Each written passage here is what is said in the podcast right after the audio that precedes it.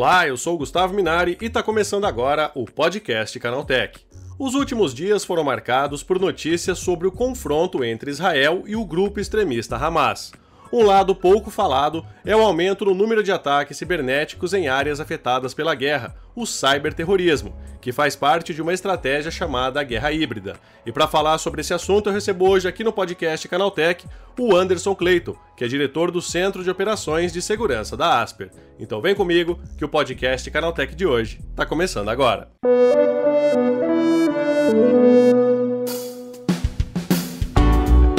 Olá, seja bem-vindo e bem-vinda ao podcast Canaltech, o programa que atualiza você sobre tudo que está rolando no incrível mundo da tecnologia. Não se esqueça de seguir a gente no seu aplicativo preferido para receber sempre os episódios novos em primeiríssima mão. E é claro, aproveita para deixar uma avaliação para a gente por lá. Diz aí o que você está achando do podcast Canaltech. Combinado? Então vamos ao tema de hoje.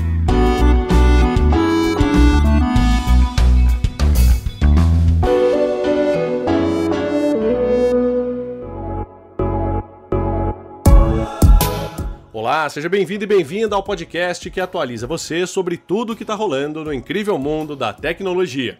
Um estudo feito pela Asper, empresa especializada em cibersegurança, mostra que os ataques virtuais se intensificaram no país por parte de grupos hackativistas que apoiam ambas as partes envolvidas. Isso fez com que Israel se tornasse o país que mais tem sofrido tentativas de golpes cibernéticos no mundo, aumentando em 38% a quantidade de ataques em 24 horas. É sobre isso que eu converso agora com Anderson Clayton, que é diretor do Centro de Operações de Segurança da Asper. Anderson, como que o cyberterrorismo está agindo nessa região de guerra? Bom, hoje o cyberterrorismo está agindo de algumas maneiras, né? É, ele tem, diria que, duas vertentes. Uma delas é atacar as infraestruturas do país, do alvo. É, o que a gente tem visto agora no, em Israel eles atacando, inclusive, recentemente, semana passada, aquele sistema deles de aviso de, de mísseis para confundir a população, gerando falsos positivos e assim gerando alarme falso para que a população fique amedrontada, vamos dizer assim. Uhum. É, e infraestruturas que podem servir é, serviços para a população, como eletricidade, água, entre outras infraestruturas. Tá? Então, hoje o cybercrime dentro da guerra, ele atua dentro dessa forma, tá? Com, colaborando com a guerra que está acontecendo fisicamente para impedir ou reduzir ou interromper serviços para a população. Agora, Anderson, essa situação acaba deixando Israel ainda mais vulnerável? Deixa porque é, em 30 dias, o país mais atacado era os Estados Unidos. Uhum. Tá? Sempre foi, né? Se a gente pegar um histórico até é, mais longo aí, vocês vão ver que, que os Estados Unidos sempre ficou ali em primeiro lugar. É, em 30 dias, e principalmente se você olhar a crescente de ataques que houve em 24 horas, assim que começou a guerra, é, Israel já foi para primeiro lugar. Uhum. Tá? E por que disso? Porque muitos grupos hackers eles estão indo pro o Hamas. Porque tá. tem muito deles que é pró-Rússia. E a Rússia, de fato, tem indiretamente é, colaborado para esse grupo, né, esses terroristas que têm atacado Israel. Tá? Então, hoje Israel é o país mais atacado, se você olhar é, no âmbito global. E Anderson, né, esses ataques, eles são feitos por grupos simpatizantes de ambos os lados, né? Você diz que tem um, um certo peso na balança aí para aqueles que Sim. são simpatizantes do Hamas, né? Mas quando você pega assim, essa questão do cybercrime, esses ataques têm é, surgido de ambos os lados. Sim, ambos os lados. Muitas vezes, inclusive, a gente pode pegar o caso que aconteceu com a guerra da Ucrânia, que a Ucrânia, diferente de Israel, não tinha essa, essa, essa atuação tão grande em cibersegurança. Né? Israel já é um país mais maduro no âmbito cybercrime, tá? diferentemente de, da, da Ucrânia. Então, naquela guerra de Ucrânia e Rússia que ainda está ocorrendo, muitos países foram pró a Ucrânia, para defender a Ucrânia, até porque os Estados Unidos que estavam apoiando. No caso agora de Israel, a gente vê ao contrário. Muitos países estão é, indo em prol a Hamas. Tá? Inclusive, eu diria que é, mais de, de 80% hoje que você vê de grupos se posicionando, se é pró ou contra um país, eles estão se posicionando mais é, a favor de Hamas, justamente por eles não terem maturidade de cybercrime, cibersegurança, diferentemente de Israel. Tá? Israel já é um país mais maduro. Hoje tem uma guerra virtual ocorrendo entre os grupos prós e contra Israel. E Anderson, é, esses ataques, né, quais são os mais comuns? São vírus, ransomware? Como é que funciona essa questão do ataque? Né? Como é que eles estão feitos e qual a forma mais comum da gente ver? Tá. O ataque mais comum é o que a gente chama de DDoS, tá? que o objetivo dele é interromper serviço. Uhum. O que o, hack, o hacker faz, o atacante faz? Ele faz uma grande solicitação tá, via internet para um determinado serviço, página, por exemplo, em Israel, uma das primeiras coisas que os grupos pró-Hamas fizeram foi tirar um dos principais é, sites de notícias de Israel do ar. Tá? Então ele faz uma grande quantidade de solicitação para aquele endereço e aquele servidor, aquele, aquela infraestrutura não é capaz de lidar com aquela grande quantidade de requisições e o serviço acaba sendo interrompido. Tá? Esse é um, é um dos principais ataques que acontece em tempo de guerra porém tem outros, tá? Tem o próprio ransomware, que é, hoje é muito conhecido, né? É, muitas empresas estão se é, prevenindo desse tipo de ataque, e o objetivo desse ataque é extrair informações confidenciais, tá? Seja da empresa ou seja do órgão governamental, tá? É, esses dois são os que, de fato, têm, têm ocorrido mais, tá? Em terceiro, que eu posso citar, que inclusive foi o que aconteceu semana passada, um sistema de antimísseis da Israel, que é o SCADA, a gente chama de SCADA.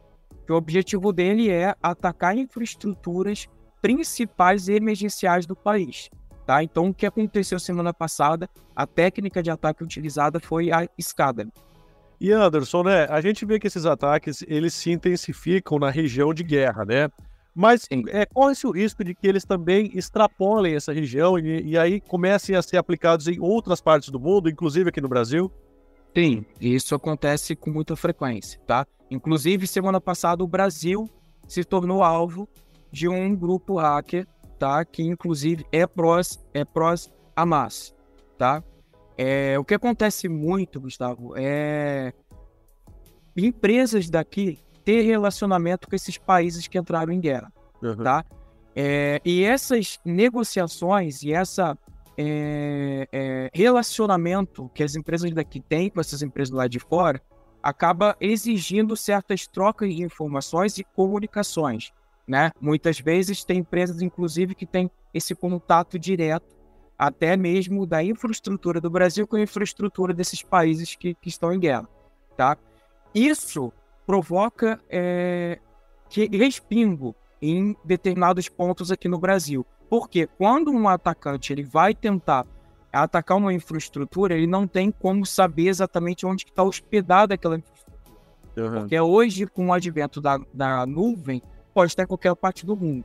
Tá? Então, hoje, de fato, o que a gente recomenda para as pessoas quando começam né, essas, esses, essas guerras é cortar a relação tá? Se você tem hoje relações com empresas lá fora, o que eu recomendo é que você, minimamente, se você puder, corte essa conexão que você tem direta ou monitore uma frequência maior para você entender qual o tráfego que está chegando dentro do seu, do seu ambiente, tá? Isso acontece muito. E o Brasil, é, semana passada, se tornou alvo desse grupo hacker que falou que ia atacar o Brasil na sexta-feira isso gerou, inclusive, um alerta do próprio governo brasileiro, que gerou um comunicado para todos os brasileiros e todas as empresas, informando que para eles ficarem mais atentos, elevando as suas prevenções para evitar que você, de fato, sofresse um ataque. E Anderson, né, para as pessoas comuns, né? Geralmente nessa época de guerra, as pessoas elas ficam muito ávidas por informação, né? E aí acabam clicando em links de tudo quanto é fonte, né? Com imagens, vídeos, links maliciosos. Para a pessoa comum, né? Saindo desse âmbito mais empresarial, mais governamental, é preciso se proteger também contra essas informações que são jogadas, é, às vezes de forma muito maior do que se, se teria em outros tempos, né? quando se tem um, um período de guerras aí, né? Para que a pessoa não caia em certas armadilhas cibernéticas também? Sim, com toda certeza, tá? É, hoje o principal alvo são as pessoas, uhum. tá? Hoje, se você pegar ali a engrenagem né, é, de, de técnicas de ataque que os grupos usam, eles focam muito nas pessoas. Credencial vazada, é, você baixar algum arquivo indevido na sua máquina e você já é contaminado. É, muitas vezes o próprio ataque ele entra dessa forma. Você clica num link que você desconhece e automaticamente o seu, seu disco já é criptografado. Então, o principal alvo são as pessoas, sempre vai ser, tá? É, do âmbito, saindo do âmbito empresarial, é, você precisa tomar muito cuidado com o que você abre, com o link que você que você está abrindo. Hoje, é, a gente avançou muito no quesito tecnológico para que você possa se proteger. Hoje a gente tem é, antivírus muito mais sofisticados do que a gente tinha até mesmo antes da pandemia. A gente houve uma aceleração muito grande depois da pandemia, né? É, e muitas vezes esse próprio produto, ele, quando ele vai olhar a sua lista de e-mail, já diz se aquele link é malicioso ou não é, uhum. trazendo uma segurança maior para as pessoas, tá? Além disso, os próprios navegadores hoje já mostram se aquele link é confiável ou não é. Tem uma, uma engrenagem, tem um cadeadinho, né, que diz se aquele link ele é de fato conhecido ou não é. Outra sugestão que eu dou é fica muito atento ao URL que você está abrindo, porque muitas vezes o atacante troca apenas uma palavra, tá? Então você vai lá, Nubank, o cara bota um K mais. E aí você, na falta de. Você não olhou com atenção, você não viu que tinha um K mais e você clicou, tá? Então muitas vezes são pequenas coisas que o atacante faz, justamente para que você não tenha ali naquela ânsia de apertar, você não preste atenção e você acabe caindo no golpe. E muitas vezes eles também podem utilizar essas, essas esses artifícios para roubar informações pessoais, Anderson. Sim, sim, sim. É, tanto informações pessoais como informações da própria empresa que você trabalha, tá? É. É, você vê aí que, que o número de, de golpes cibernéticos e, e ataques, eles cresceram muito nos últimos anos, né? Até por, por causa da crescente que a gente teve com a tecnologia após a pandemia, né? Então, hoje, é, uma das. O que, que o atacante faz quando ele define o alvo? A primeira coisa que ele faz é identificar se já tem algo vazado daquela empresa ou daquela pessoa, tá? Por quê? Eu digo pessoa. Justamente porque tem pessoas hoje dentro das empresas, um CEO, um diretor, que também podem ser alvo, alvo pessoal, uhum. tá? E muitas vezes esse atacante eles vão procurar ver se tem alguma credencial vazada daquela pessoa, ou seja, senha, Outra dica que eu dou é não use a mesma senha para toda ferramenta que você for logar, para todo site que você for usar, porque se você tiver uma credencial vazada, automaticamente o atacante vai ter acesso a todas as suas informações. Tá? Digamos, você tem a mesma senha para todos os bancos. Se ele conseguir a senha de um banco, automaticamente ele conseguiria entrar em todos os bancos. Se você tem a mesma senha do teu e-mail ou da tua empresa que você usa nas outras ferramentas, se o atacante conseguir extrair essa informação, ele vai conseguir ter acesso a todas as suas informações. A outra dica que eu dou é use senhas diferentes e senhas fortes, tá? Isso vai de fato evitar que você caia em um golpe. É isso aí, Anderson. Obrigado pelas tuas dicas e pela Nada. participação e um bom dia para você, hein? Bom dia. Até mais. Tchau, tchau. Tá, esse foi o Anderson Clayton falando como a guerra entre Israel e o Hamas está deixando a região extremamente vulnerável a ataques cibernéticos. Agora se liga no que rolou de mais importante nesse universo da tecnologia no quadro Aconteceu Também.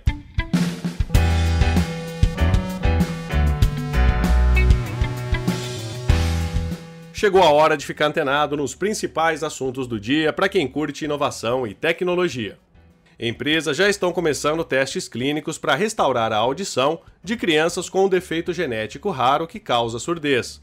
O gene alvo é conhecido como OTOF, e os testes devem inserir cópias dele ao ouvido interno por uma terapia genética de aplicação única, com efeitos duradouros. O plano é restaurar a audição no início da vida dos pacientes para poder interagir com o ambiente com todo o espectro dos sentidos e amplitude de sons. Romeu Zema, governador de Minas Gerais, não é favorável à transição da frota de carros a combustão no Brasil para os elétricos. O político expressou a sua preocupação com um ponto que não tem qualquer relação com eficiência energética ou redução da emissão de gases poluentes. Em entrevista coletiva durante a abertura do encontro do Consórcio de Integração Sul e Sudeste, Zema alegou que a substituição da frota de carros a combustão por veículos elétricos fará com que o desemprego no Brasil aumente. O Instagram começou a experimentar uma opção para inserir enquetes na aba de comentários de uma publicação no feed ou no Reels.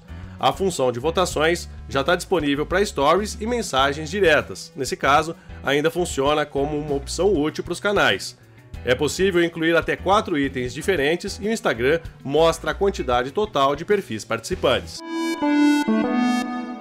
A equipe de segurança do Google anunciou novidades na proteção contra a instalação de malwares no Android. O Google Play Protect, usado para verificar ameaças na Play Store, ganhou a capacidade de escanear aplicativos desconhecidos em tempo real fora da loja.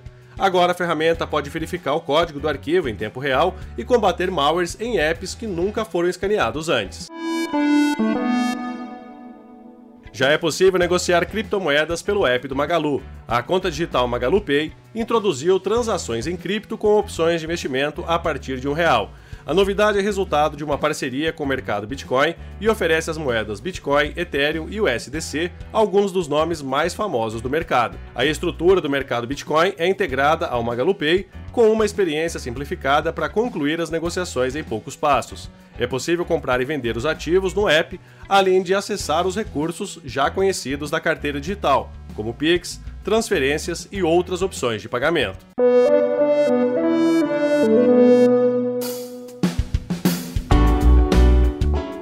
Tá aí, com essas notícias, o nosso podcast Canaltech de hoje vai chegando ao fim.